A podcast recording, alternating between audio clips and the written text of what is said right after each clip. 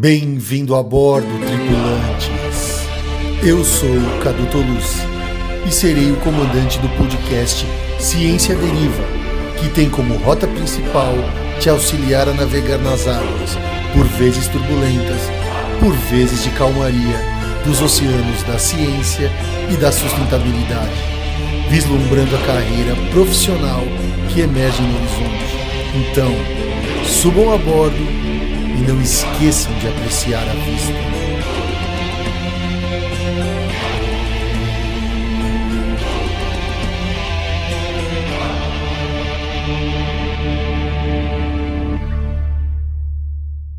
Olá pessoal, tudo bem? Como estamos? Estamos aqui começando o 23 episódio do Ciência Deriva Podcast. Isso! São 23 episódios lutando incessantemente contra a entropia. E o engraçado disso é que quanto mais nós fazemos episódios, mais continuamos lutando contra a entropia, pois estamos aqui vivos ainda. No entanto, há algo engraçado, porque cada episódio que chega e que passa, parece que a gente vai conseguir ficar mais forte e parece que aí nada nem a entropia vai nos deter. No entanto, às vezes, com toda essa confiança que bate no nosso peito, é aí que a gente esquece da danada da entropia, que sempre, no final, vai ganhar. E aí, ela nos pega de calça curta. É, gente, às vezes a confiança é o prato para a entropia jogar a gente pela janela. Então, como diria uma música por aí, mesmo quando nós estamos parecendo felizes e bens e fortes, nós temos que estar atento e forte né, pela luta. Enfim, mais um texto inventado, 23 vezes inventando um texto contra a entropia. Espero que eu continue fazendo isso, né, inventando um jeito de lutar contra ela novamente. E estamos aqui agora com outra novidade já anunciada, mas agora aqui do nosso lado, num quadradinho aqui do lado, a nossa entrevistadora titular, junto com o Gui, Nicole Laurino, mais conhecido como Nick. Ela já faz alguns vídeos pelo Ciência Deriva, entrou esse semestre, já entrou com vídeo, entrevista. Enfim, ela é a nossa nova entrevistadora aqui. Nick, muito, muito, muito boa sorte. Muito obrigado por participar disso aqui, na verdade. A Nick, ela é muito simpática, muito graciosa.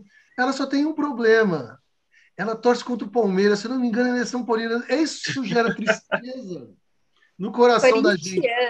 Mas, enfim, Nick, seja bem-vinda e muito obrigado, viu, por participar com a gente. Eu que agradeço, Pro. Eu sempre gostei né, de ciência deriva. E esse semestre que eu tive um tempinho livre, eu falei, ah, não, eu quero participar. E aí eu entrei em contato com vocês, né? E agora eu tô aqui, eu agradeço, porque é um projeto muito legal que eu espero muito que cresça, que é muito importante também, e eu agradeço. E a minha primeira entrevista sendo com a Tati também, para mim é muito importante. A Tati foi minha professora no primeiro semestre da faculdade. Ela me deu processos biológicos e para mim foi muito importante, né? Era começo da faculdade, eu não eu nunca tinha entendido isso. E as aulas dela, junto com a Bruna, foram muito gostosas. Então, acho que o papo hoje vai ser bem legal. E eu sou corintiana, por isso que Ai, sou... mas eu achei que você foi ver o jogo de São Paulo, por isso que eu achei que você era São Paulino. Mas também corintiano São Paulino, ó. É, mas eu sou corintiana, o melhor time, e aí ah, fazer ah, o quê, né? É. Não, não, Nick, é brin times, brincadeiras de times à parte, isso não importa em nada, na verdade. O importante é a gente tocar esse projeto que você já está tocando com a gente, lutando com a gente contra a entropia e mantendo ele vivo de pé, não só aqui nas entrevistas, mas também no Instagram. E o outro entrevistador, que já está aqui pela terceira vez, que para o futebol ele não liga muito, pelo que eu acho, mas para o Gold State Warriors, ele liga, tô certo ou não? Guilherme Cavalcante. Que isso? Aqui não é modinha, não. Eu não torço para nenhum time da NBA, não. Ah, tá tirando, rapaz. Tudo bem, Gui? Como você tá? Ah, tô ótimo, Cadu um pouco rouco, mas. Ah, o único time que eu torço de verdade mesmo é pro meu, que eu, pro que eu jogo, né? Qual que é o nome? O, o Wolf. Como? Wolf. Wolf. Wolf? De lobo? É. Isso. Chiquérrimo, né? Maravilha. Aqui é a Alcateia, pô. é isso aí, aqui é a Alcateia, né? É, e a nossa entrevistada hoje, que a Nick já, já falou o nome dela, e vocês que estão vendo pelo YouTube já estão já estão a vendo, é a Tatiana Sataki. Falei certo, Tati? Falou, Cadu. Mais conhecida como Tati.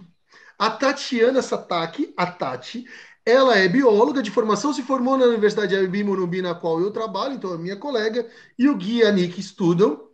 Ela se formou em biologia ali, fez mestrado e doutorado no Instituto Butantan, certo?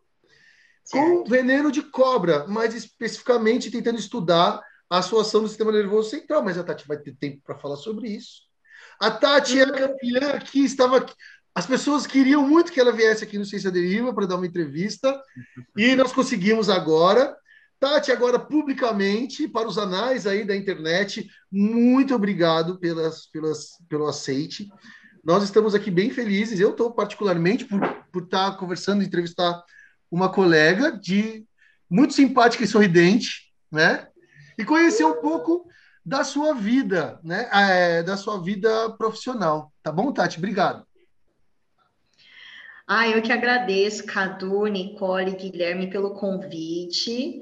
Então, eu fiquei muito honrada, muito feliz. E eu espero que eu consiga passar, né, por toda a minha graduação, o meu mestrado, o doutorado, tudo o que aconteceu de bom e de ruim, né? Para poder passar um pouquinho da nossa experiência e, e um pouco, né? É isso aí. Sim, Tati, não Mas vai dar obrigada certo.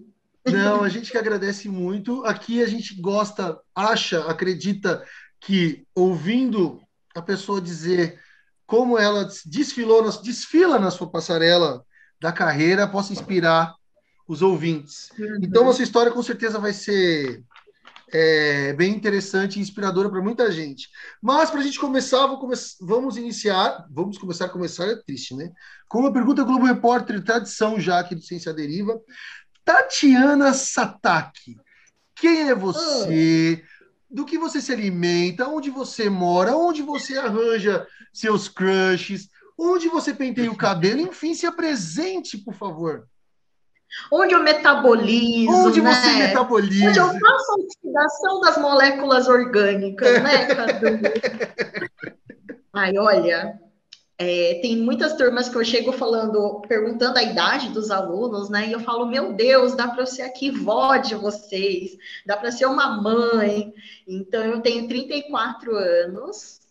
Eu atualmente sou uma das professoras aqui da, da Universidade AMB desde 2017 moro no Butantã. Mas assim, eu tô resumindo, né, no Butantã, mas é bem é... assim, escondidinho, então demora um pouco para chegar aqui na Embi. É, sou casada, né, não oficialmente, né? Cadu já sabe, vamos fazer aí, né, uma comemoração, né, Cadu? Ah, vamos, vamos. Já até conversei com a Aline já, né? Vamos Jura? fazer uma comemoração. Você vai pagar umas comidas e umas bebidas para festejar seu casamento? É o churrasquinho, né? Ah. Que é o que dá as condições atualmente. Eu vou parar Opa, de comer espero hoje. Que os alunos também, hein? Já Eu que vou abriu, trazer né? bolos. Vou trazer um bolinho, Guilherme, para nossa aula de IMAD e de análises. Mas eu moro no Butantã, sou casada, sou mãe de pet, já ouviram? Ai, já. mãe de pet. Aí eu tenho uma cachorrinha, Biela, e é isso. Atualmente eu só estou aqui mesmo na AMB como docente. É, vamos ver, né, se novos planos aqui que a gente está arquitetando, se vai dar certo. Espero trazer novidades. Ah, se eu for chegar. Ah, não, será bom, será bom. Tomara que tenha, que traga. E ser mãe de pet é difícil ou não? Ah, mais ou menos, é que a minha cachorra, quem já conviveu comigo, sabe que assim, que eu sou deste tamanho, né? Sou assim.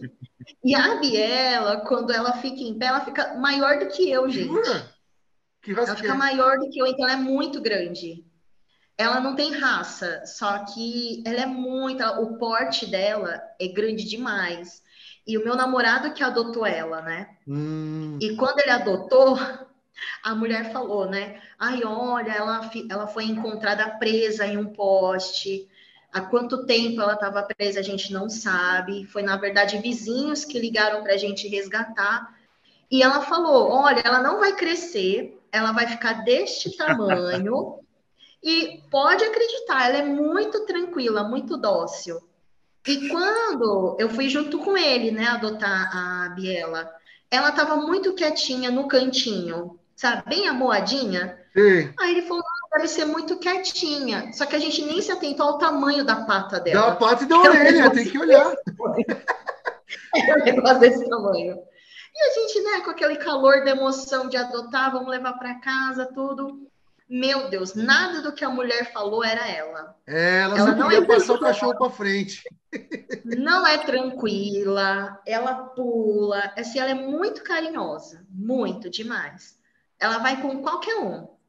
Qualquer um que chega em casa, ela pula, quer brincar. Só que ela é muito bruta pelo tamanho dela, né? Então, Entendi. quando ela pula, não tem noção, você né? perde até o equilíbrio. É. Mas assim, ela é muito boazinha, muito. Ô, Tati, você, é falou do seu ta... né? é, você falou do seu tamanho até. Vocês tiveram aula comigo a primeira vez presencial? O Gui acho que foi presencial, né? A Nick não, né? Já, eu tive no primeiro semestre também. Ah, então vocês. Porque as pessoas falavam que eu era baixinho no vídeo. As pessoas acharam que você era alta, é verdade. As pessoas acharam que você era alta e falaram assim: nossa, professora, você é muito baixinha. Não, é, tem uma turma que eu dei aula no remoto, e depois, esse semestre, eu tô com eles no presencial. Quando eles me viram, eles falaram assim: nossa, professora, você é tão diferente do remoto. Eu falei, por quê? Aí eles, não, professora, é que a gente achou que você era maior. Eu falei, olha só. Você meu vê? Deus, que é o tamanho do meu cabeção, que parece que eu sou muito grande. É, preenche a tela, né? É, fica assim, cabeção. Gruda, né? Parece é. um dirigir taxista frenético, assim, né? Gente, vamos então? É, vamos lá. Vocês querem perguntar para começar? Como é que a gente faz? Aí a gente só, de novo, vai entrando, tá? Vamos perguntar para a Tati, então, para começar do começo, do início, do princípio. Tati, como que você escolheu a Bio? Você é aqui de Sampa, né? Sou, sou de São Paulo. Sou de São Paulo. Como que veio essa Na verdade, quando, quando você começou a falar, né, que às vezes o professor ele instiga, né, e e dá muita curiosidade, né, dependendo do professor, de como ele aborda o assunto, como ele passa a informação para a gente, isso instiga bastante e gera muita curiosidade. E no meu caso, eu escolhi biologia quando eu era criança. Se você perguntasse para mim o que, que eu queria fazer, eu nunca ia falar que eu queria ser bióloga. E nem professora. Ah, eu falava que eu ia ser advogada, Astronauta. Eu astronauta. Nossa. Ai, astronauta. Você queria Tati na Lua? Ah, seu ali. É. Ah, eu já falei que eu queria trabalhar com dinossauro, com paleontologia. Ah. Eu fiquei um bom tempo. Eu fiquei um bom tempo falando que eu queria fazer, trabalhar, né, com paleonto, e até meus pais compraram kit escavação. Lembra aqueles que vendia de revistinha na banca? Uhum. Sim. Nossa, isso. O bloco é muito Você antigo, teve, Gui? Eu, eu lembro que eu já, que eu já vi esses kits na, na banca de jornal. Sim. Eram uns bloquinhos assim que você ia com martelinho e depois com um pincelzinho, um pincelzinho você encontrava o fóssil. Se eu não me engano, era Aí, da Panini mim... isso. Que a Panini é, muito antigo, é muito antigo. E no começo eu queria trabalhar com essas coisas, assim, bem aleatória, né? Não, não tinha um foco. E quando eu entrei no ensino médio, foi no segundo ano, a professora Adriana, de biologia. Assim, quando ela começava a falar da biologia, era um jeito assim tão mágico para mim, que eu comecei a criar uma curiosidade, eu comecei a gostar tanto do assunto, que acabava a aula, né? É, geralmente biologia para mim eram as últimas aulas, né, do, do dia. E ficava eu e minha amiga conversando com a professora. E já, ai, probiologia é uma área que parece ser tão legal. E ela estimulava muito a gente a estudar. Sim. Então, no caso, eu escolhi biologia foi por causa da minha professora. do ensino ah, é? médio que instigou isso em mim, não só em mim, mas na minha turma, né? Ela foi uma professora maravilhosa e que eu tenho um carinho enorme por ela. Você vê que então, professor falo... é, ensina, dá os caminhos tudo para pobreza. Tá Nossa, muito, muito. Então, às vezes eu penso, se eu pudesse, assim, 3% do que ela foi no ensino médio para mim, para os meus alunos, eu já saio vitoriosa, porque ela foi maravilhosa. Sim. Hum. Ô, Tati, é, assim, quando a Embi, na época que você fez, que ano você entrou? Entrei 2017. em 2008. 2008? Então, na época, era que nem hoje, que não tinha licenciatura? Não tinha, Cadu. Não tinha. Era assim, era o coordenador, né? Quem era o coordenador era o professor José Manuel. E ele falou: olha, turma, quem quiser fazer a licenciatura, eles deram oportunidade de fazer licenciatura por fora e ficaria ah, tá. mais um ano e meio. Então, eles deram oportunidade, só que aí a gente tinha que ficar mais um ano e meio fazendo o curso da licenciatura. E assim, eu acho que só foi dois alunos que optaram por fazer a graduação e a licenciatura. A maioria fez só a graduação mesmo. Sim, porque lá, assim, pelo que eu vejo, eu não sei o que vocês acham, gente, mas muita gente já vai para a escola em um pouco porque não tem licenciatura, porque nem quer saber disso aí. Fora vocês foram igual também? Foi igual também? No começo, quando eu entrei, eu também não queria licenciatura, não. Eu falei, ah, é que não tem, então eu já vou aqui. Mas hoje em dia eu penso em fazer licenciatura depois. Por quê? É, eu entrei pensando. Porque eu penso em fazer licenciatura? É. Porque eu acho gostoso dar aula também. Eu gosto, mas eu queria dar aula de ciências, na verdade. Mas biologia para ensino médio eu também acho legal. Inclusive, a minha história é muito parecida com a da Tati. O meu professor de biologia do ensino médio foi muito bom. É, eles mudam. Eu também, foi graças a uma aula que eu fui falar na biologia. Então. Também, Cadu. É. Eu gosto, eu acho legal. E aí, por isso eu penso em fazer licenciatura agora. É, já no meu, já no meu caso, o meu, biolo, meu professor não, não era um dos melhores, não. de biologia. O que, o que me motivou mesmo foi a minha paixão, que eu sempre tive essa paixão desde pequeno, mas só que eu também tive essa coisa da Tati, de ter uma, uma profissão que eu queria ser muito mais aleatória. Tinha uma uhum. certa época da, do primeiro ano do ensino médio que eu pensava em trabalhar com construção. Construção, ser engenheiro, assim? O pedreiro. Engenheiro ser inventor. Eu falava, quando eu era pequeno, eu falava, nossa, eu quero ser inventor. inventor é da hora, hein? Ah, eu também tive, Gui. Eu também tive essa época. Ah, eu quero viver inventando coisas. Aí ia ser legal. Como se fosse né? muito fácil, né? É. Tem gente que hoje vive inventando boato. Olha só que maravilha. É, é verdade. Dá para ganhar dinheiro também, Dá né? Dinheiro inventando boato. Ah, Tati, mas Tem assim. Alguns quando... que já realizaram o sonho. Sim. Tati, quando você estava ali mudando, quando a professora começou a plantar essa sementinha, você já pensava em aula ou não? Você via, se via como cientista ou se via como outra coisa? Na verdade, quando ela começou, quando eu comecei assim a confirmar, falei assim, não, vou fazer biologia, que é o que eu quero, né, ciências biológicas. Não era nada voltada para docência, assim, nunca. E isso foi até o final da graduação, viu? Hum. Terminei a faculdade sem ter assim a mínima noção de que eu falei assim, não, quero dar aula. Nunca passou pela minha cabeça. Nunca, nunca. Sempre quando eu falava, olha, vou fazer biologia, né? Essa é a área que eu quero seguir. Aí o pessoal fala, ah, mas o que em biologia? Minha professora, inclusive, falou: biologia é uma área muito grande, é uma área muito diversa. Então, que área da biologia que você quer trabalhar? E quando eu comecei a pesquisar, você fica com muito mais dúvida. Muito mais dúvidas. Porque né? é tanta área diferente, né, que você pode trabalhar, que você fica, meu Deus, e agora? Para onde eu vou? E eu comecei a gostar muito da parte de pesquisa. Sim. Comecei a me interessar mais por pesquisa. E quando eu estava no ensino médio, com aquela aula de genética, né, turma? Que é aquele azão ah, assim sabe? Achava maravilhoso. A professora explicava, eu entendia tudo. Eu ficava, meu Deus, professora, é isso que eu quero. Trabalhar com genética, azão azinho, dominante e recessivo, é isso. Aí quando você entra na faculdade. Vai, começa a aparecer muito azão, né? você fica, hum, mas e o azonhozinho da faculdade, é. da, da, escola, cadê?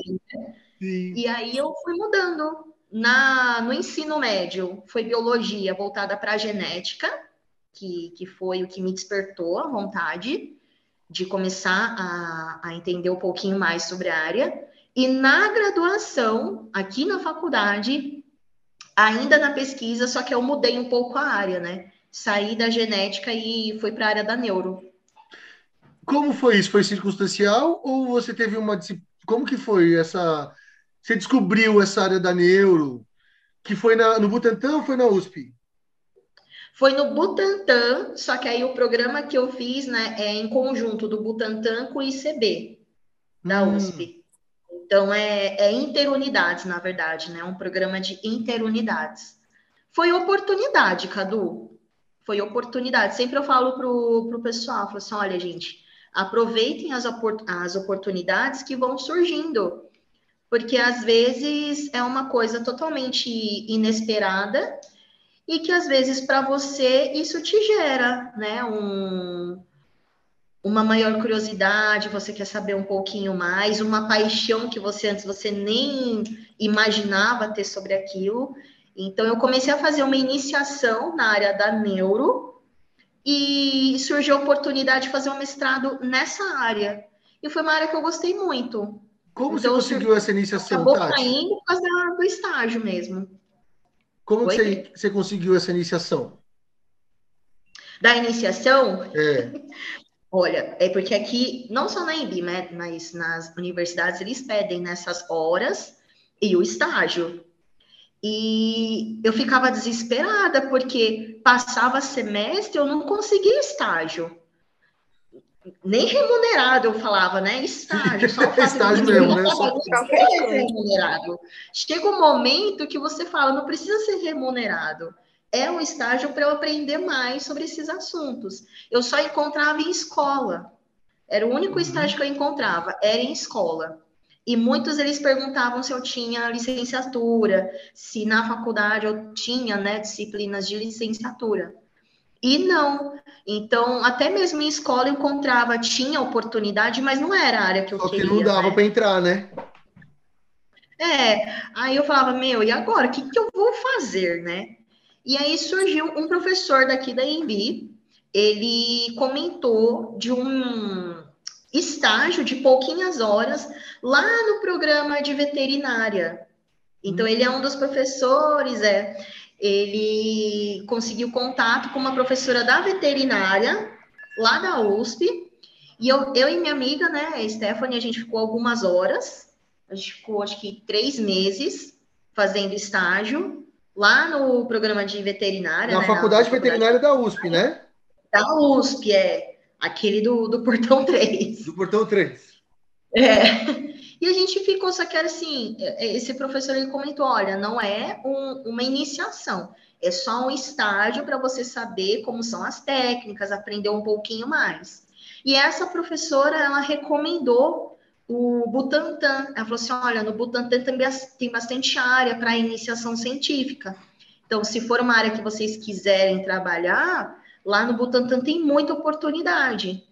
E assim, foi a minha amiga também de novo. A gente foi até o Butantan, e às vezes lá no Butantan tem um muralzinho que tem um papel, né, com o nome do, da pesquisa, do orientador, e se ele está buscando aluno de iniciação, se tem vagas para mestrado. E lá eu tinha visto um site do Butantan que, quando você clicava, te jogava para todos os laboratórios. Hoje já não tem mais esse site, Nossa. eles tiraram do ar. Mas era muito bom, porque Ajudou, né? ia, via o laboratório, né, a linha de pesquisa do laboratório e o e-mail. Aí eu fui na curiosidade, eu peguei o e-mail de uma das orientadoras e eu gostei muito do, da linha de pesquisa dela, que era justamente a área da neuro. E isso despertou porque lá na veterinária, uma das técnicas que eles faziam lá era uma técnica de cirurgia estereotáxica Nossa, que. Que é isso? cirurgia estereotáxica. É, mais ou menos assim. Sempre quando eu falo para os alunos, eles ficam meio, ai, professora, você fazia isso, por favor. Mas tudo em prol da pesquisa, né? É um Agora aparelho. tá dando medo, hein? Você... Oi? Agora tá dando medo. Tranquilo, doutor. Daqui a pouco eu conto para vocês os perrengues que eu já passei. Mas aparelho que de perfil, o rato ele fica preso, né, pelas orelhas, aqui. São dois pontinhos que deixam ele preso. O dentinho aqui da frente fica também presinho. Então, toda a cabeça dele fica presa. Então, tanto pelo ouvido aqui, também pela parte do, do dente. O corpinho fica solto. Aí você faz o corte aqui na, na região dessa, da cabeça, abre aqui a pele e faz um furinho. Aí esse furo depende da área que você quer analisar, se é CA1, se é CA3, se é hipocampo. Aí eu fazia um furinho e nesse furinho eu inoculava ou a minha toxina ou a solução controle. Aí inoculava a toxina, fazia um capacetinho de acrílico, sabe aquela aquela massa que o dentista coloca no dente, Sim. massinha? Sim, que vai fazer o molde do, do, do aparelho e tudo. Isso. É o mesmo que a gente usava para o capacetinho. A gente colocava um capacetinho, colocava uma cânula naquele fio, né? Na...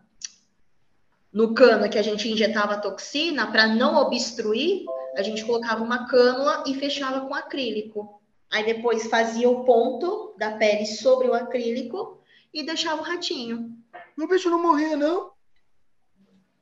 Olha, se eu te falar. Olha, algumas, algumas vezes eu Sim. já vi muito aluno lá que você tem que anestesiar o rato para fazer essa cirurgia. Sim, você tem um comitê de ética, isso, isso é importante dizer. Não é feito assim Isso, de é. qualquer Todo jeito. o comitê, isso é exato. prévio, o é. número de rato que você vai usar, o tanto do anestésico que você vai utilizar. Então, é tudo protocolado, tem todo Sim. protocolo que você deve seguir. Só que lá a gente treinava antes de fazer os ratos do nosso experimento, a gente treinava.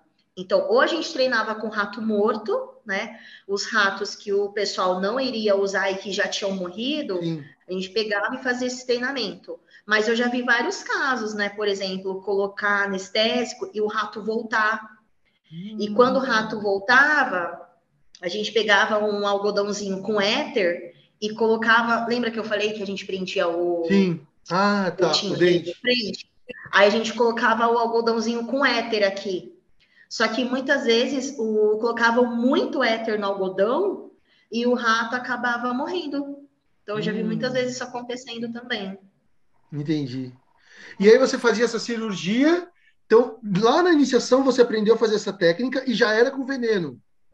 Já era para análise de veneno. Isso, só que aí era com veneno de escorpião, com Titus cerulatus. Aquele Tá. escorpião amarelo, né, que dá muita incisidade. Sim. Só que eu mudei, né? A minha linha de pesquisa mudou completamente. Eu consegui inici- essa iniciação com a minha professora, só que quando eu estava começando a iniciação, era com o veneno do tipo cerulatus. E o nosso objetivo do trabalho era verificar o grau de ep- epilepsia Hum, induzida por esse veneno do Tito cerulatus, a epilepsia crônica e a aguda, e trabalhar com os danos neuronais da epilepsia. Só que foi um momento que o Butantan passou onde tinha muito, muito problema para conseguir purificar veneno. Então foi muito difícil. Era pouco veneno que tinha disponível e para conseguir purificar era muito difícil. Era muito, porque era tão pouquinho veneno sim. que para purificar era muito difícil, era muito complicado. Mas não dava para criar o escorpião? Oi? Não dava para criar o escorpião lá? Não, porque quem fazia a coleta era um outro departamento. Ah, Você tá. solicitava a coleta e aí era o departamento que fazia essa coleta para você. Então, quando a minha orientadora deu início, né, ao, à iniciação, o próprio departamento já falou: a gente não vai conseguir veneno do tipo cerulatus, porque é, a extração não está acontecendo, está tendo muita dificuldade da extração e a purificação também. O próprio equipamento para purificar estava dando problema. Aí a gente mudou de linha da iniciação, eu tive que mudar a linha muito rápido de pesquisa. Jura? E isso já deu um estresse enorme. Nossa! Peraí, que semestre você estava quando você entrou? No último semestre. Uh, Tati, você sempre correu contra o relógio. Não, você imagina, no último semestre eu queria usar a iniciação para fazer o TCC. Sim. Eu falei, ah, vou usar todos os dados daqui e montar o TCC, né? Só que, quando a minha orientadora falou: olha, esquece, não vamos conseguir fazer a iniciação com o tema que você tinha gostado, né? Que era epilepsia. Eu falei: meu Deus, e agora? Porque tá rodando o semestre, o último semestre, e eu preciso também fazer essa iniciação. Aí, o que, que eu tive que fazer? Fazer um levantamento bibliográfico para o TCC Sim. e a iniciação por fora. Ah, entendi. No fundo, você teve que dar um jeito, né? Oi? Você teve que dar um jeito, né?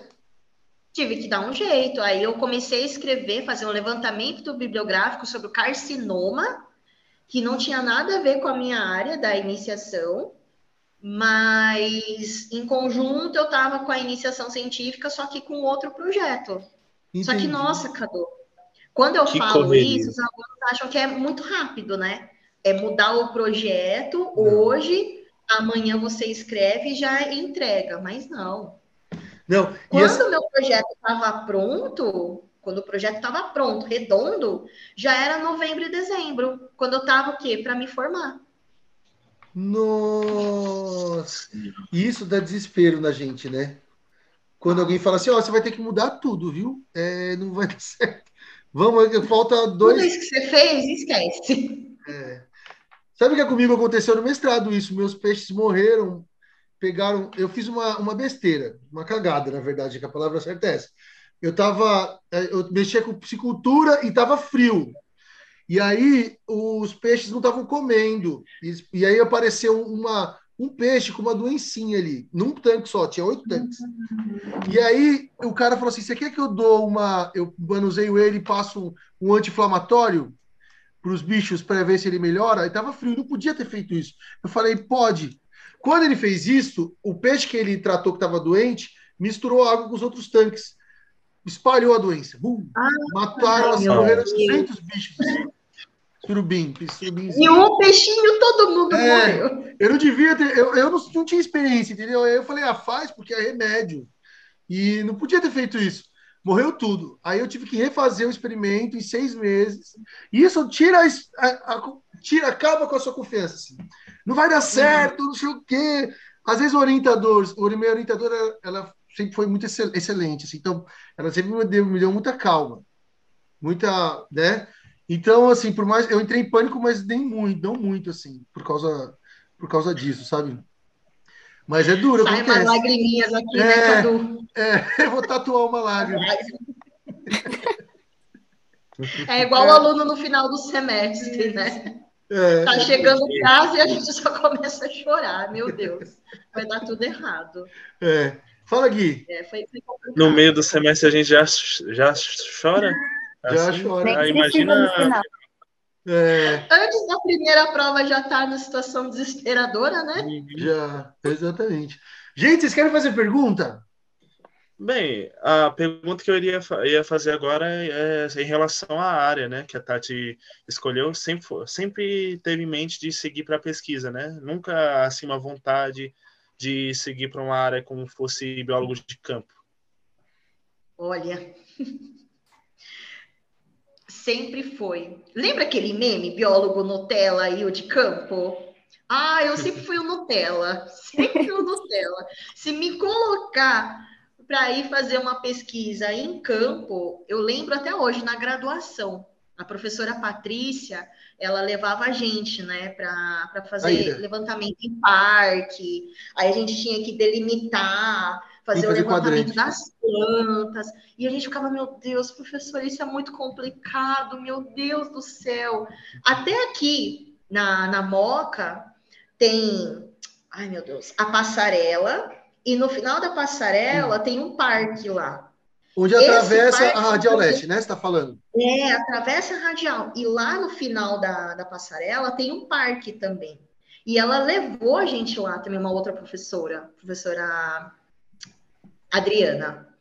E, nossa, era muito difícil. E eu não tinha muito tato, né? Tem que ter o dom. Uhum. Eu não tinha esse tato. Foi uma área que da biologia que eu acabei não indo, que foi a área da botânica. Ah, mas eu também acabei hoje não indo. hoje se me perguntam ah, mas... que flor é essa, eu falo, não sei. que nervura que essa folha tem? Não sei. Não, eu também não sei, não. Sei, não. É, Nossa, que planta é essa aí? É a bunda moliácea. É a única coisa que eu sei falar.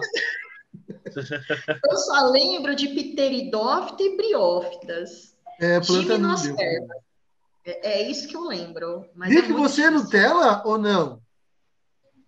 Atualmente eu tô, porque eu tô no laboratório, lá no Instituto Biológico. Atualmente eu tô Nutella. Mas, mas eu você... gosto de campo também. Ah, você não tem essência Nutella igual a Tati, assim? Não, não.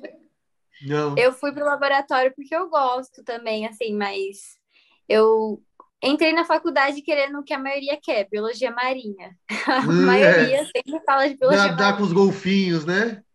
É, mas hoje em dia eu gosto de ecologia também. Ah, tá se descobrindo. Tô, gosto de tudo, eu gosto de tudo. Sim, sim. Só não gosto de planta. É, somos, somos eu, quatro, então. Eu também, eu também, quando eu entrei na faculdade, eu entrei pensando em, em trabalhar com bicho, penso até, até agora, mas essa área do laboratório também me chama muita atenção. Por mais que eu tenha raiva de estudar, eu gosto muito também. é, mas laboratório tem que ser meu. Você vai fazer. Ah, Tati, até vamos falar sobre o seu mestrado, doutorado, que, que, que essa, o laboratório tem uma dificuldade de acertar protocolo. Ou seja, ah. acertar a forma que você vai fazer tudo, para que tudo seja padronizado. Ciência é chato mesmo, metodologia, ciência é metodologia. Tudo tem que estar previamente certinho quadradinho, redondinho, né? O que, que você fez no seu mestrado, doutorado? Foi, pelo que eu percebi, é, foi uma continuação, né? Foi, foi uma continuação do meu projeto de mestrado. Você pode explicar um pouco dos dois? Enfim, contar a história mesmo. Sim, sim. É que, na verdade, durante o mestrado, né, a minha orientadora, ela falou, olha, tem a oportunidade de você fazer o doutorado direto. Hum. Ou você faz o mestrado e depois você faz o doutorado, fica a sua escolha. Só que eu lembro de uma professora aqui da EMB, a professora Luciana.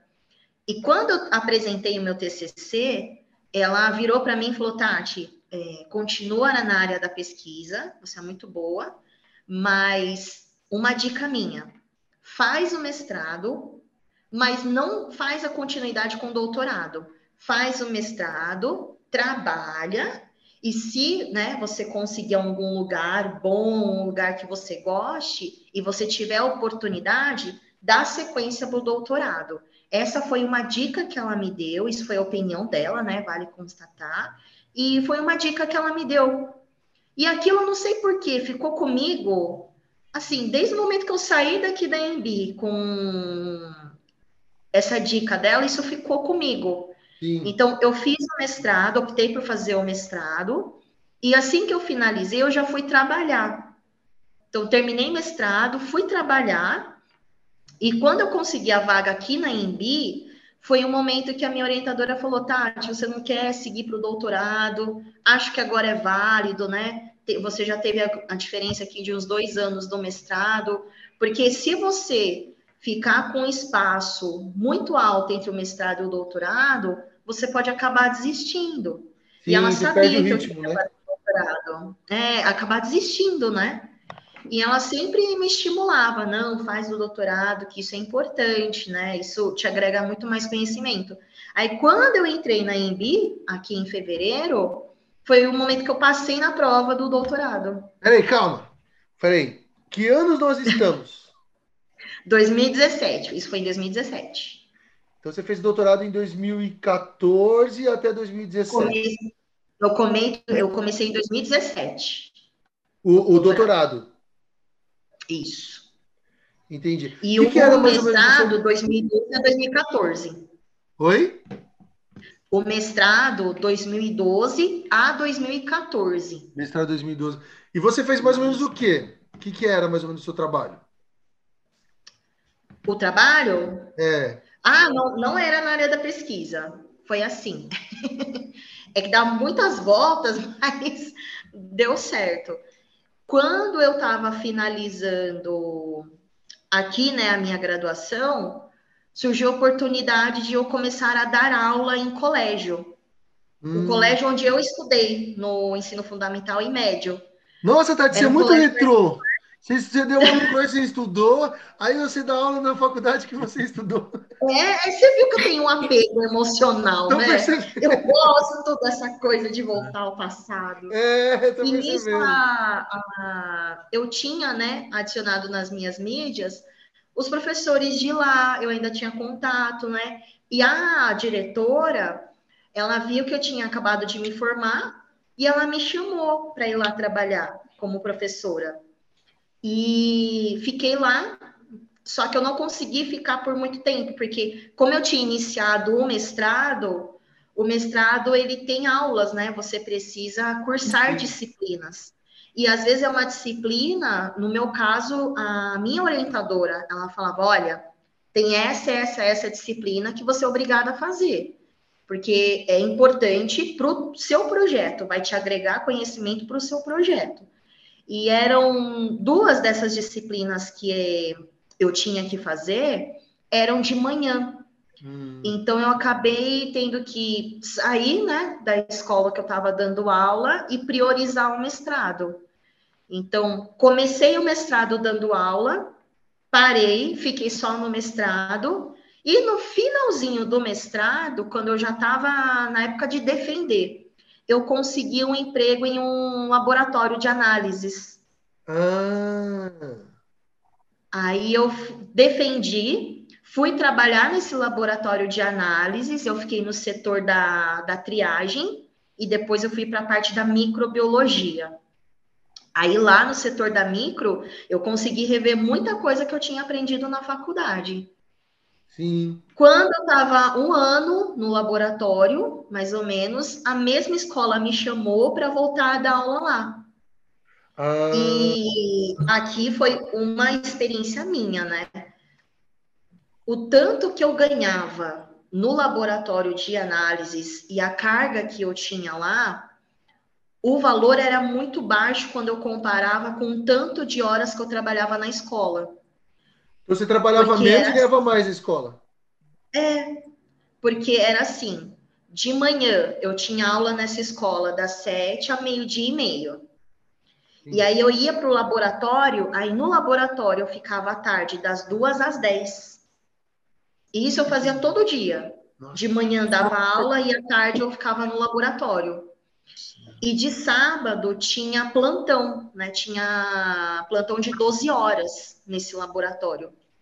E quando eu vi assim no final o pagamento, era muito discrepante o que eu ganhava na escola e o que eu ganhava no laboratório. Ah, tchau, laboratório.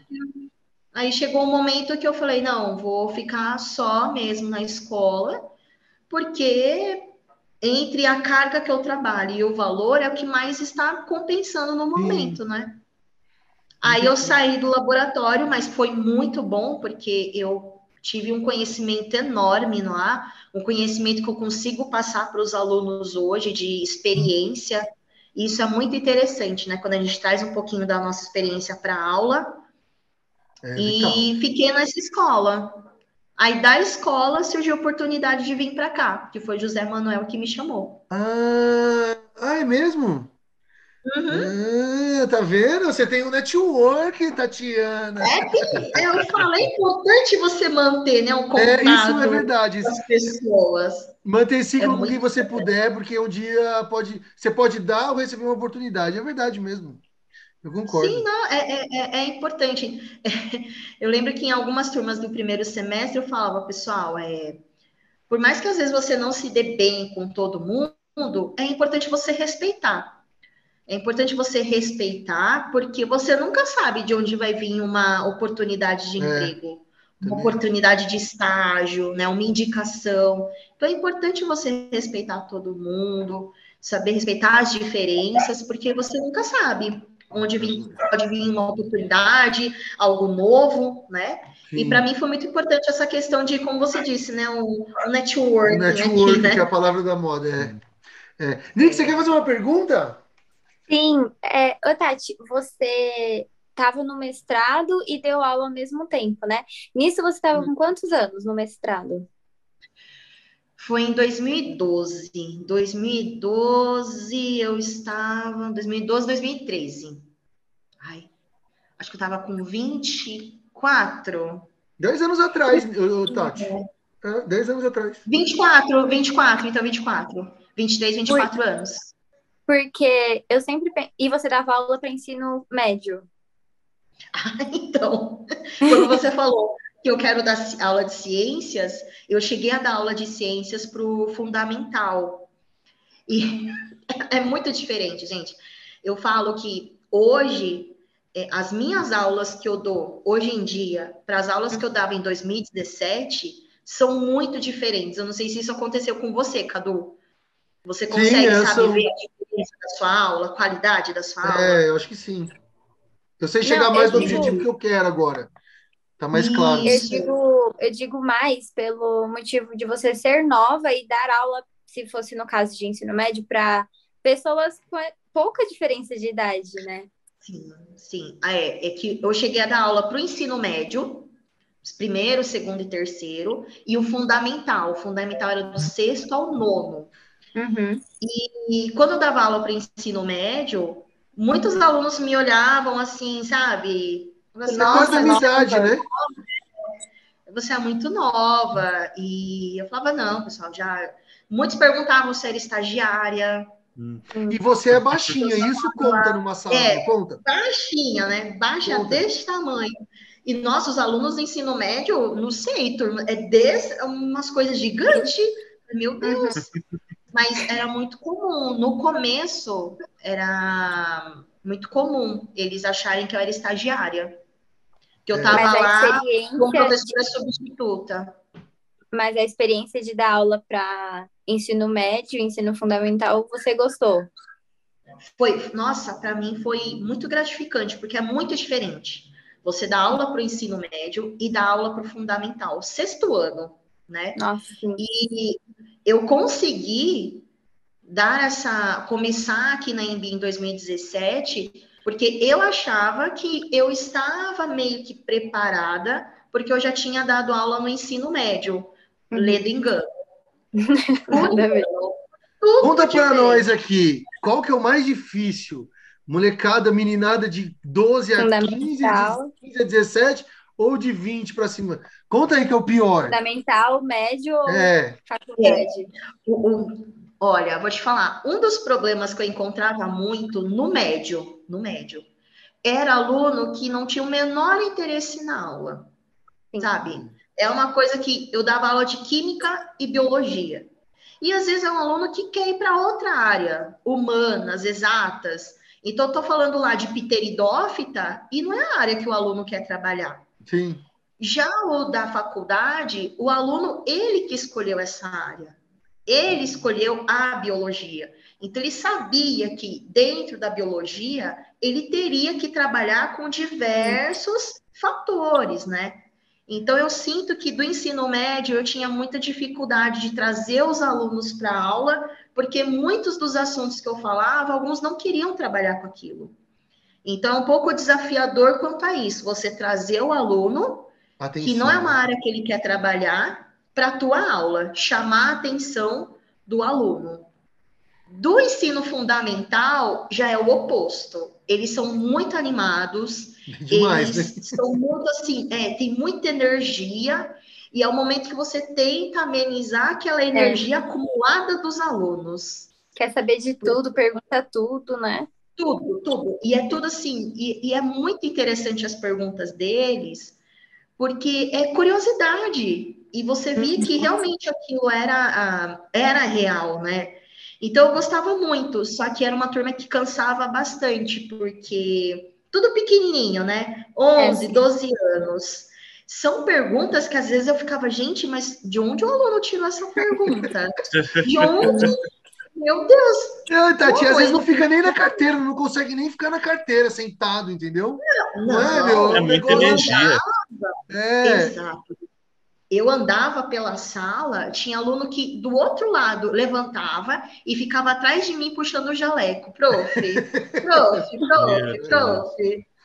é duro. Ou né? então dar um ok no caderno, né? Que a gente tinha que dar o ok, né? Que o aluno fez atividade. Sim. E tinha um que falava, pro, no caderno do fulano você fez um rostinho. No meu, que você Sim. não fez nada? Nossa, era assim. Aí você tinha que fazer um coraçãozinho, um rostinho. Mas era muito, é muito diferente, mas foi essa diferença que, que me fez amadurecer bastante como professora. Foi Ah. muito, muito legal. Então, cada momento assim da escola que você pega, né, da escolaridade do aluno é diferente. Ensino fundamental, eles são muito curiosos e tem muita energia, muita. Agora você vai para o ensino médio, a curiosidade meio que já diminui um pouco, dependendo, né? Dependendo da área do aluno, se ele quer seguir ou não. Então, o que eu senti, né? A minha experiência, o que eu senti dificuldade do ensino médio foi puxar aluno que tinha muita dificuldade na área, ou então que não tinham interesse. Que não tinha interesse. Porque o Enem, lá pro segundo ano, ele já tá batendo na porta, né? A ideia do Enem já, Já tá. é. Aí você tenta falar, olha, pessoal, o FUVEST tá aí. Meus alunos do terceiro, desde janeiro eu já falava, pessoal, FUVEST tá aí, vamos estudar. E muitas das vezes, muitos não queriam prestar vestibular. É mesmo? Você vê, é, você vê aluno assim que, infelizmente, né? Infelizmente, né? Você encontra alguns alunos que não querem estudar. Não querem. É aquele aluno que dorme o dia inteiro lá na escola, que não presta atenção em nada, fica lá e tira zero toda a prova, não tem vontade de aprender. Então, são casos raros, mas às vezes a gente encontra, né? Sim. Então era muito difícil você trazer esse aluno para a sua aula. Eu Sim. fico muito feliz que eu, te, eu tive contato com um dos alunos que no primeiro e no segundo ano eu puxava muito ele para as minhas aulas. Eu ficava, meu, você é inteligente, você consegue. Aí eu fazia algumas perguntas, ele respondia, eu falava, eu não falava que estava errado, eu falava, meu, isso. Agora vamos aumentar ainda mais a sua resposta, né? Colocar mais detalhe. Eu falei, você consegue, É, você é amadurecendo. Muito bom. Então, eu ia trazendo aí esse aluno, ele não queria nada da área de, de química. Eu dava aula de química, né, para essa turma. E, nossa, era com muita dificuldade, mas ele foi, foi. No que, que ele se formou? Química. Química. Não. química. Eu Você mudou a vida de alguém. eu- nossa, eu fiquei muito feliz. Eu, eu fiquei assim, sem palavras, quando ele falou, Pro, vou seguir para a área da química no terceiro ano. Eu É. falei, sério? Ele falou, sério, eu gostei muito e vou fazer. Uma Aí, professora te fez ser biólogo e você fez um aluno ser químico. Ó, você Químico, puro né? entrou, Tati. Você é vintage, entendeu? Muito, né? Mas Ô, assim, eu, eu, eu queria matar uma curiosidade, vou matar ao vivo ou publicamente. Uma vez eu tava. é, eu saí, né, vim trabalhar na Embi e um cara que tava fazendo pós comigo, no- fazia, fez comigo, aí eu saí lá na, na- tava fazendo doutorado. E ele chegou para mim e falou assim: Ei, Cadu, beleza, beleza, mandando WhatsApp, né? Tava conversando com ele. Ele falou assim, cara, é, que eu, tô pensando em dar aula em faculdade e fazer o doutorado junto. Ele falou: o que, que você acha? Aí, na hora que ele falou isso aí que eu li, assim, eu tava no metrô, assim, né? Quando eu li, eu, aí eu demorei para responder, porque eu não sabia o que responder. E eu lembrei de você. O que, que eu deveria ter respondido para ele, Tati? Olha, Cadu, eu já encontrei alguns professores aqui na EMB que fizeram um doutorado, mesmo que fosse finalzinho do doutorado, e trabalharam aqui, né, dando aula. É bem complicado, é, é bem difícil. é, Depende muito também das pessoas que estão ao seu redor, né, te ajudando tanto no, na pesquisa como aqui dando aula. Aqui na EMB eu tive muitos professores no primeiro e no segundo semestre, que eu entrei em 2017, que me ajudaram muito. Porque quando eu entrei aqui para dar aula de processos biológicos, eu olhei o ciclo de Krebs e eu falei, meu Deus, eu não Eu Não, só lembro sei isso, como que eu vou ensinar? É, eu falei, meu Deus, se nem eu sei como que eu vou ensinar isso aqui. Eu falei, meu Deus, e isso começou a gerar um desespero, que era o desespero para aprender e dar aula, e o desespero de chegar lá no, no Butantan e no ICB e fazer o projeto. Eu falei, meu, é, é muita coisa que eu preciso fazer. Então, graças a Deus, e até hoje, né? É, tem muitos professores aqui que ajudam uns aos outros, Sim, graças, isso explicando, é passando material, É. né, dando esse é verdade. apoio. Então, graças a Deus, tive e tem muitos professores que ajudam a gente a entender. Então, a parte de Krebs, metabolismo, a Natália me ajudou muito, Muito. Ela, eu peguei as aulas dela, que é a coordenadora hoje. Ela tinha as que aulas é a coordenadora. É, eu Tá lembro que ficava, a gente ficava aqui na, na faculdade à tarde montando aula. Então, muitas vezes eu olhava aquilo, eu falava assim: Meu Deus, Nath, você lembra disso? Aí ela me ajudava, a professora Rita me ajudou muito com a parte de enzimas. Então, eu tive que aprender tudo de novo. E ao mesmo tempo que eu estava estudando e aprendendo, eu tinha que, na minha mente, desenrolar um plano de como eu ia passar aquilo para os alunos. E Sim. como eu dava aula aqui manhã e noite, sobrava tarde. Então, à tarde, eu ia fazer parte dos meus experimentos. E finais de semana. Muito Então, puxado. depende muito. Eu só indico realmente se a pessoa tem final de semana disponível para fazer o projeto. Jura? E Porque você você dava um sorriso no rosto depois de tudo isso. Porque, pelo que eu lembro, você às vezes reclamava, meu trabalho não está dando certo, meus ratos, não sei o quê. E você estava lá com um sorriso no rosto. Nossa, quantas vezes? É, sinal, às vezes eu passava o, a madrugada fazendo o projeto, dava errado, eu tinha que chegar aqui sete e meia para dar a aula, sabendo que tinha dado tudo errado e que para refazer não é simples, porque quando você trabalha com modelo vivo, demora muito para você refazer tudo e explicar o porquê você tem que refazer. É. Então aquilo já gerava um estresse enorme, mas eu não sei, é, isso é de todos os professores. Por mais que você esteja mal, por mais que você esteja cansado e triste, quando chega para dar aula, é como É. se viesse em algo do além que você vai, e aí, pessoal, É, Aqui, eu acho que os alunos mudam, a gente muda, é, aquele mau humor É, parece muda, que fica muda. fora, né? É, Vontade é, de eu não arrancar os cabelos. Não, isso é a melhor Aí, coisa. aula- Oi? Isso é a melhor coisa. Tipo, muitas vezes a gente chega na sala de aula, a gente tá desmotivado para estudar, mas um sorriso, um, um oi diferente, uma piada já muda o, dia e É. você começa a prestar mais atenção no assunto. Exato, exato. Se a sala ajudar, o professor ajuda e aí o clima fica bom, né? Tem É. salas que é uma delícia mesmo. Você já entra, você já sabe que você vai falar besteira, assim, do ponto de vista do professor, eu digo. Então você já, você já chega assim, por mais que você, meu, tá de saco cheio. Às vezes o, o semestre, o- todo mundo fica de saco cheio, né? Professor e aluno. Vai acabando o semestre, não quer mais fazer mais nada. Mas aí tem turma que dá, tem turma que não. Tem turma que você chega lá, tá todo mundo. Aí você É. também perde o tesão, né? É, então depende muito da turma. É. Tem turma que você tem uma abertura muito grande para brincar, é, a turma entra na brincadeira também. Então dá para você dar uma quebrada na aula fazendo essas brincadeiras, né? Assim, pertinentes também, É. né? Mas são turmas que te dão abertura, mas tem turma que às vezes não. Eu já peguei turma que era muito pequenininha, eu acho que eram oito alunos. E era uma turma que, por mais que eu tentasse, assim, sabe, dar uma quebrada na aula, eu fazia brincadeira e eles ficavam assim pra mim. Isso é uma merda. E ela se Não, a pior E eu- coisa. Gente, dá risada, pelo menos para ajudar. E, e é engraçado que às vezes você repete a brincadeira, né? Você fala, pô, é. essa brincadeira deu Uhum. certo uma turma, vou repetir aqui. E nossa, não dava certo. Eu saía de lá, era aula, aula, aula. Não dava para quebrar assim. Sim. Gente, olha só, já deu quase 50 e alguma coisa minutos. A gente tem que ir para o final. Foi rápido, né, Tati? E, Meu Deus. e até porque o, o Gui tem, tem compromisso e tudo mais. Então, gente, se quiserem fazer uma pergunta a cada um, para a gente ir para os finalmente, tem? Gui, Oni? Eu acho eu acho que tudo que eu tinha anotado para perguntar, a gente já discutiu, já conversou sobre.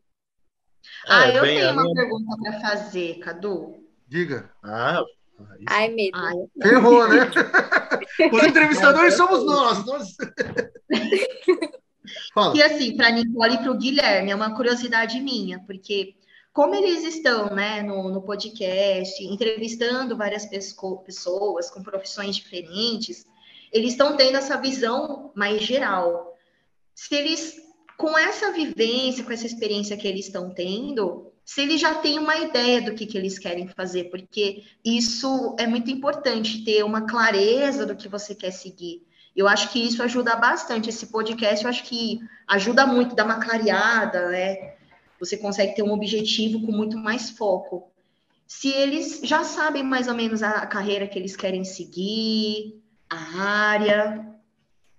Não, então, como eu disse, eu tô num laboratório, né? Eu tô fazendo inici- iniciação científica e eu faço na parte de biologia molecular, é, vírus de planta, no caso. E, e eu entrei, assim, totalmente crua, né? A gente saiu da pandemia, não tinha feito nada, a gente não tinha nem aula prática. Então eu entrei pensando, eu quero conhecer um laboratório, eu quero ver essa área de pesquisa para ver se isso me interessa. E até o momento tem me interessado bastante. Eu gosto, só que é igual eu disse, como eu entrei, entrei muito crua, eu ainda tenho outras áreas que eu desejo passar, nem que seja um Uhum. curso, um, um estágio não remunerado, para saber de fato se é isso que eu quero. Eu gosto da área da pesquisa e atualmente, se alguém me pergunta, eu falo, eu quero seguir a área de pesquisa e quero fazer mestrado, doutorado. Só que eu ainda não tenho a certeza de falar assim, não, eu só quero isso porque foi só isso que eu tive. Então, eu gosto, eu, eu quero passar por outras áreas para ter essa certeza. Mas por enquanto é isso, eu gosto de pesquisa. Mas, como eu disse também, eu quero fazer licenciatura porque dar aula não é uma opção assim totalmente indesejada para mim. É até uma opção. Então, eu ainda estou muito nessa de tipo, quero fazer licenciatura, mas gosto da pesquisa. Então eu tô, tô nessa ainda. Mas tem um prumo aí, dá para perceber, né? Que é essa área Oi? acadêmica. Tem um rumo Oi? aí que é a área acadêmica. Sim. Sim, tanto como, como pesquisa quanto docente, eu acho que é nessa área que eu vou seguir. Depois pode voltar para a Embi dando aula, olha só. É, então, olha, Daqui a Tati vira coordenadora, ela te chama. depois que terminar a graduação, eu vou na minha antiga escola, depois eu vou para Embi. Isso. Traga o currículo para cá. É, entendeu? não deixa de trazer, isso é Legal. verdade. E aí, Gui? É, já eu, eu sinto que eu tô muito dividido agora, mas só que eu tô descobrindo várias paixões com, com isso. Porque eu agora tô fazendo um estágio, eu chego e contei pra Tati ah, que eu tava procurando, eu chego e perguntei pra ela a um lugar, ela indicou o Instituto Butantan, mas no mesmo momento que eu, eu- no dia que eu perguntei isso pra ela e eu cheguei em casa, eu recebi um e-mail do CRAS, eh, perguntando se eu estava interessado em fazer o estágio O voluntário. que, que é o CRAS mesmo? Ai. Só para deixar claro aqui para a galera que está ouvindo. O CRAS ele é um centro de reabilitação de animais silvestres. Maravilha. Ele recebe, ele recebe animais de tráfico, pessoas que encontram animais na, na rua, silvestre machucado. Ah, muitas vezes um, um bicho que ela tem ilegal e ela não sabia que tinha ilegal, ela pode ir lá entregar também sem problema nenhum. Entendi. Aí- E aí, essa experiência, lá- como que tá? Como que tá aí? Só para você continuar. Nossa, tá maravilhosa. Eu, é, a cada dia é uma, uma paixão diferente, principalmente agora que eu tô tendo mais trabalho, né?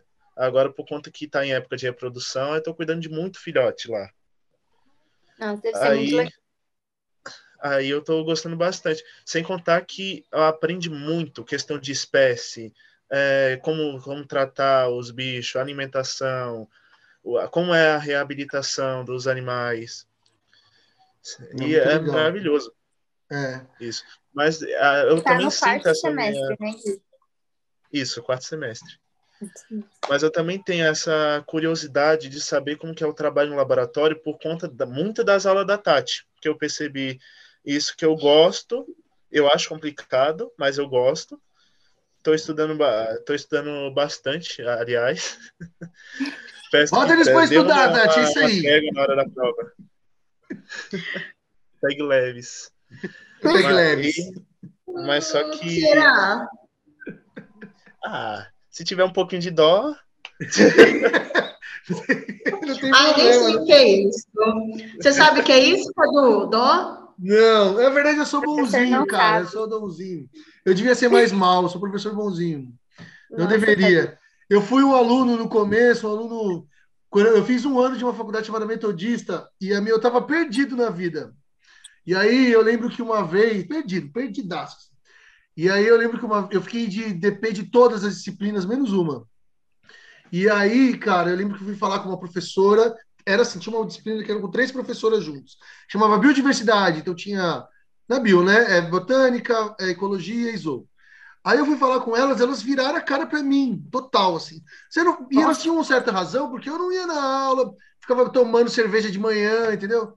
Aí, aí uma ficou comigo. Ela sentou comigo e falou: estuda isso, isso, isso, isso, isso, isso. Não passei.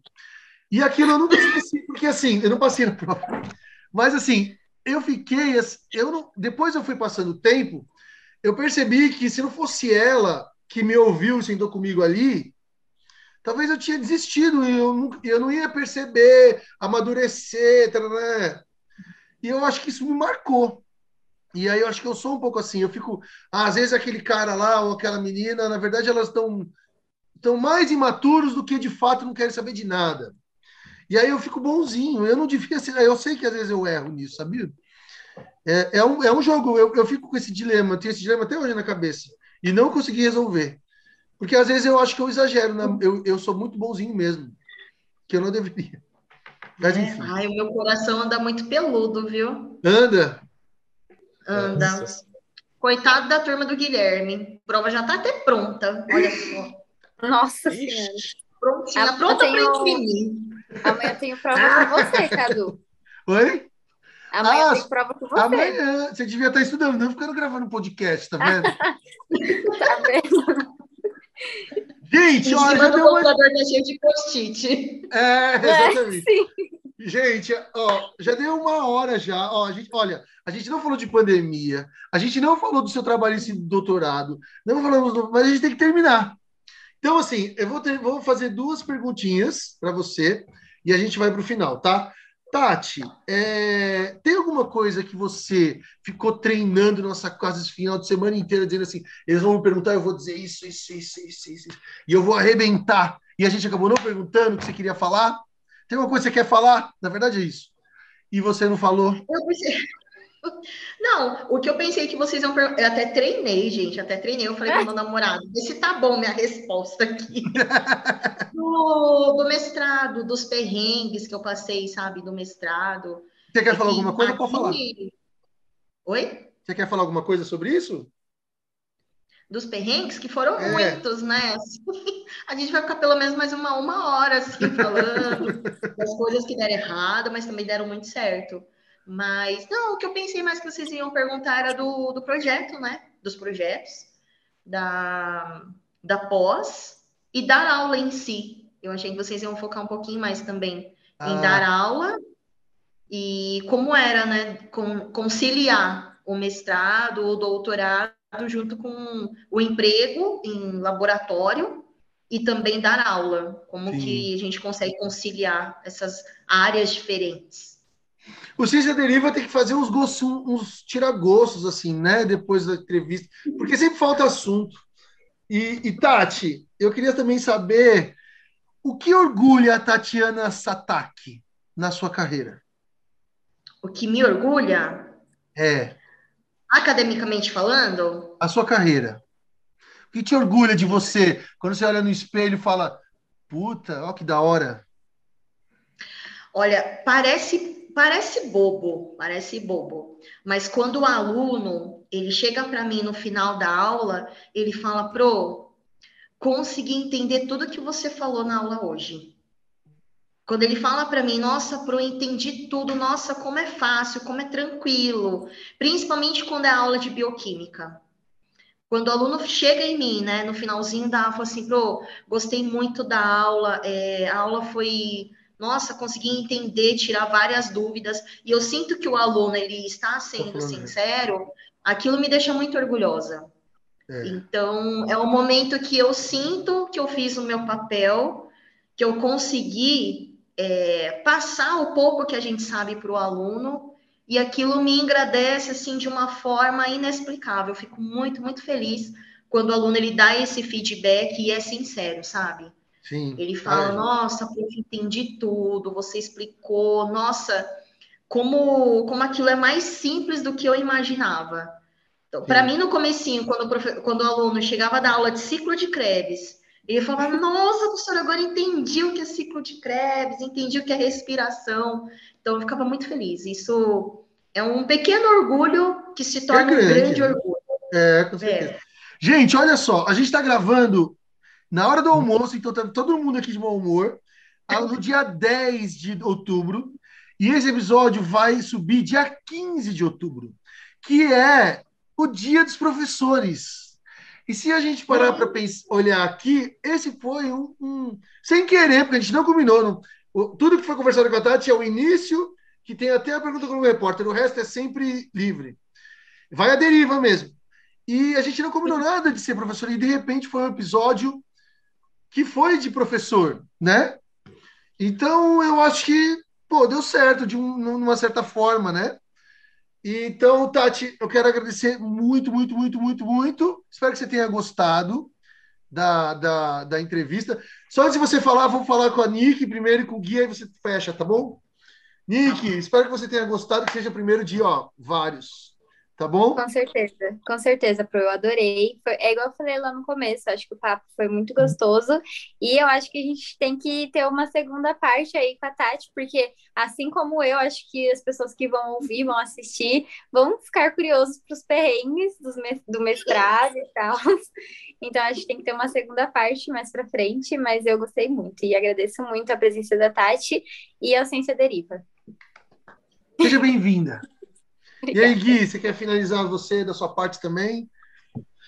Bem, da minha parte, é, sim, eu fiquei com, assim, com algumas curiosidades também. Depois que ela falou desse, dos perrengues do, do mestrado, eu fiquei agora, tô curioso. Estou junto com a Nick para ter uma segunda parte, só falando dos perrengues e mais algumas perguntas também sobre o mestrado.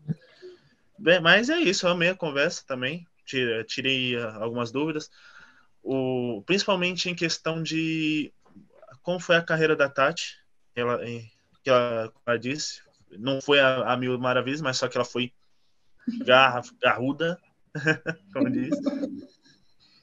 E hoje, hoje tal como tá, tá professora maravilhosa, é isso. É isso aí. Uau! Tati, muito obrigado, viu? Gente, só para falar aqui, um perrengue bem rápido. Um dos perrengues é porque nessa cirurgia, né, a gente pegava depois o cérebro e tinha que congelar. E quando deu um problema lá no Butantan, meu Deus, como a gente ia congelar o cérebro? A gente pegou uma caixinha de isopor, colocou o cérebro lá dentro, com gelo seco, e a gente foi de ônibus com material biológico na mão de ônibus, andando a USP inteira até chegar lá no ICB. Meu Deus. Jura? No... Nossa, é assim, a gente com Quem imaginaria? isopor. Se alguém Quem abrisse essa monte de um cérebro. Não.